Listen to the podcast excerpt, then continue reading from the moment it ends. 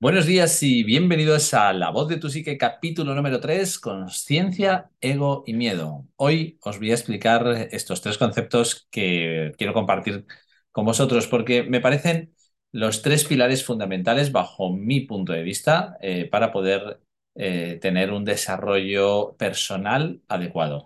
Y son tres eh, fundamentos que creo muy, muy, muy importantes para poder entender cómo funcionamos cuando tenemos esos mm, obstáculos o esas dificultades para poder avanzar y porque sentimos eh, muchas veces que no podemos avanzar. Evidentemente, lo primero, hablar de conciencia, ¿no? Estos tres conceptos claves importantes para lograr el auténtico éxito de tu vida, como yo los defino, sería empezar hablando por el darse cuenta, esa capacidad que tenemos todos de ser conscientes de lo que estamos sintiendo, de lo que estamos pensando, de lo que está sucediendo a nuestro alrededor. si no desarrollamos esta capacidad, no vamos a tener una clara mente, una mente clara. ¿no? La claridad mental sería el objetivo de toda esta eh, circunstancia, es decir, poder desarrollar una mente clara es eh, vital para poder detectar luego si estamos en un ego adecuado o no adecuado, o si el miedo nos está afectando de forma que nos secuestra, porque las emociones pueden hacer que alteren nuestra percepción de la realidad, de cómo tomamos las decisiones. Por este punto de vista, lo primero que vamos a hablar es eh, cómo podemos trabajar, tener una mente clara. Es, evidente que el autoconocimiento eh, es vital para poder conocernos a nosotros mismos y saber cuáles son las áreas que tendríamos que estar trabajando para eh, bueno, discernir todas estas bloqueos, obstáculos o dificultades que podamos encontrar sobre todo para saber desde dónde parto eh, y, tener una base, porque muchas veces está muy bien saber dónde vamos, pero si no sé desde qué lugar parto, va a ser súper complicado poder hacer este proceso. Eh, la meditación como herramienta fundamental de, ah, de, conciencia es la que nos ayuda a detectar dónde está nuestra mente. ¿no?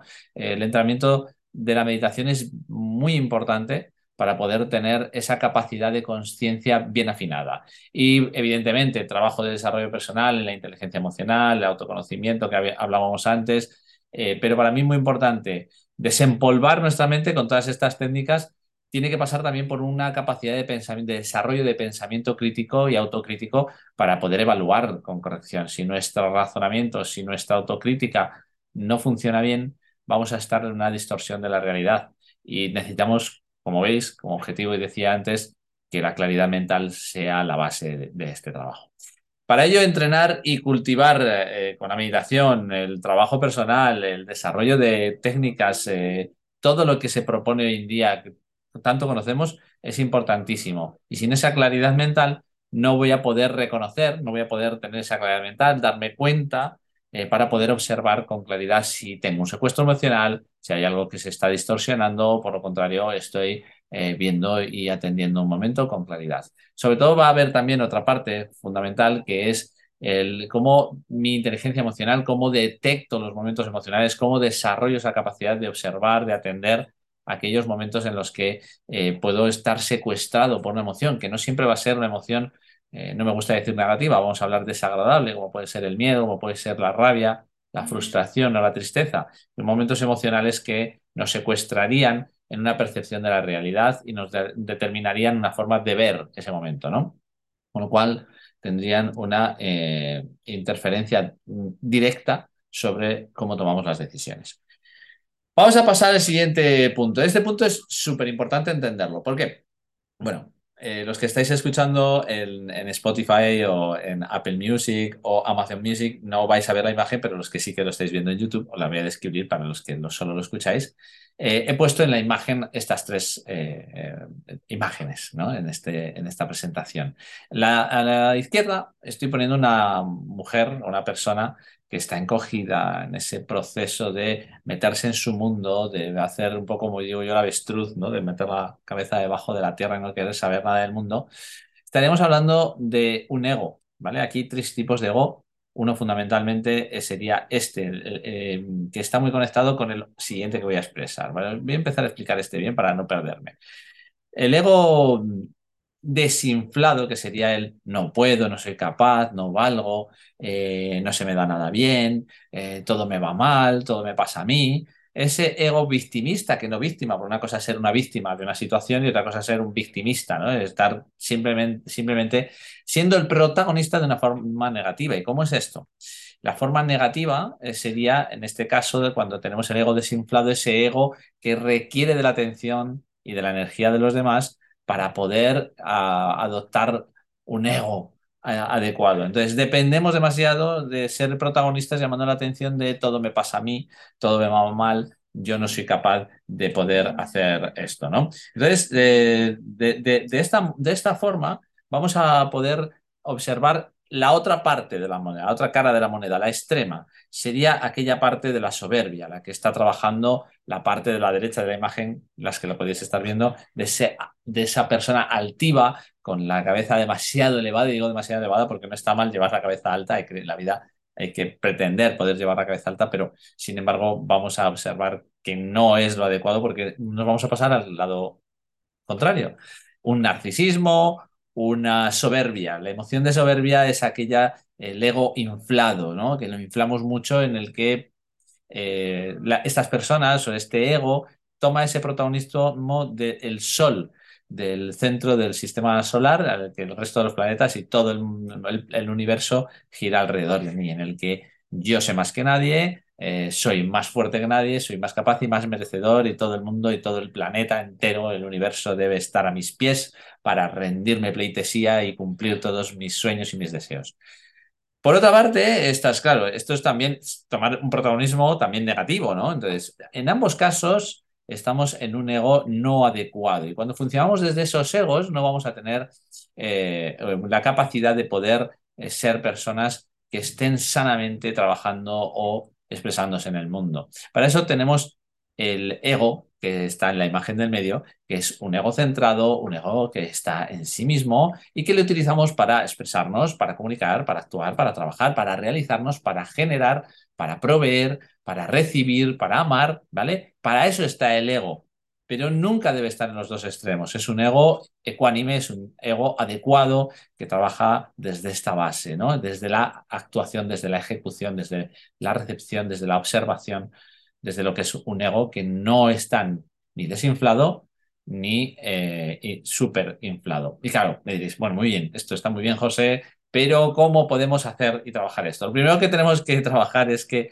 el miedo es el que secuestra la decisión de nuestro ego, aquel al que alimentamos de forma inadecuada, sobre todo por el miedo, ¿no? Porque el miedo a no tener, eh, a perder, por ejemplo, en el, desinflado, al no ser reconocido, al no tener, al no poder llegar, al, no obtener, eh, sentirse incapacitado de hacer las cosas. Ese miedo es el que está detrás de esa cortina tan tenue que no nos deja ver la realidad.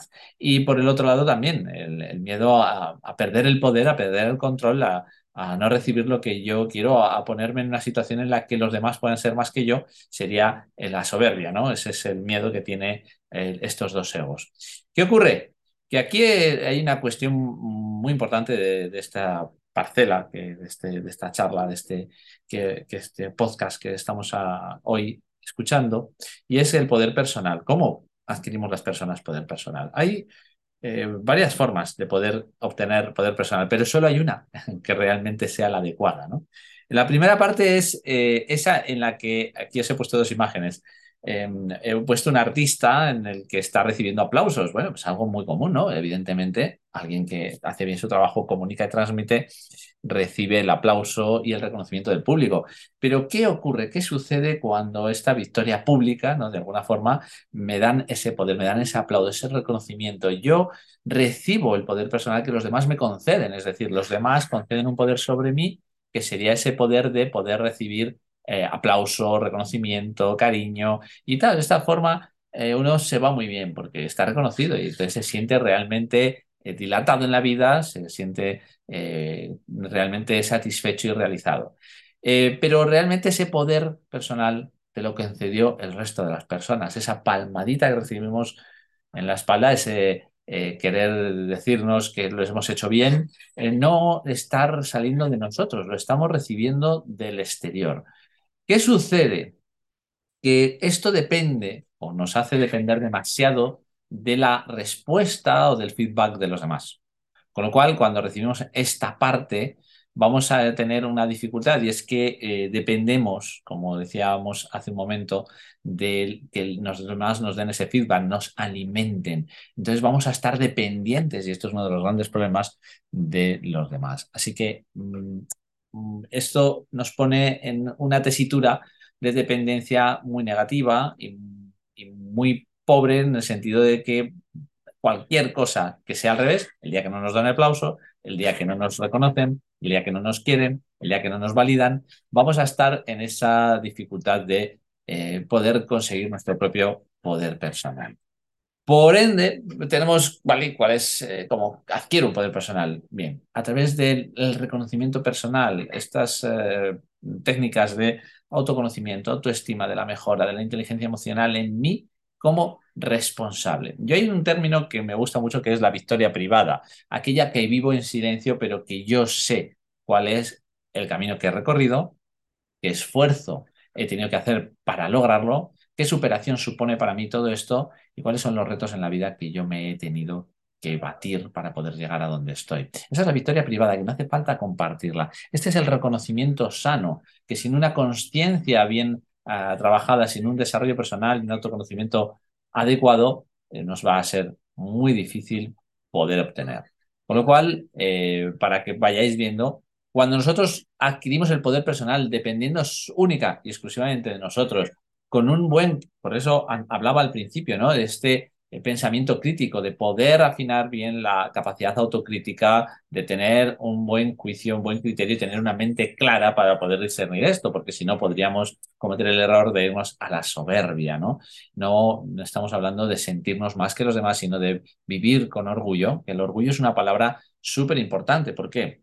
Sentirse orgulloso es sentir el reconocimiento personal. La palabra orgullo es reconocer el valor de las cosas. Y si yo no reconozco el valor ecuánime que tienen las cosas que realizo, no por sentirme más o menos que los demás, sino por el hecho de que tiene valor, entonces voy a tener un problema de autoestima y no voy a poder tener ese valor personal, ese poder personal que me voy a tener que dar yo en mi victoria personal, en mi victoria privada. Luego al final voy a dar una sola y única palabra que para mí es el resumen de cuál es el antídoto o la clave para poder conseguir este, esta victoria privada y no irnos ni al ego desinflado ni al ego inflado que sería la soberbia. El poder personal entonces en definitiva está en nosotros. El ego debe estar a nuestro servicio y nunca al revés. ¿Por qué?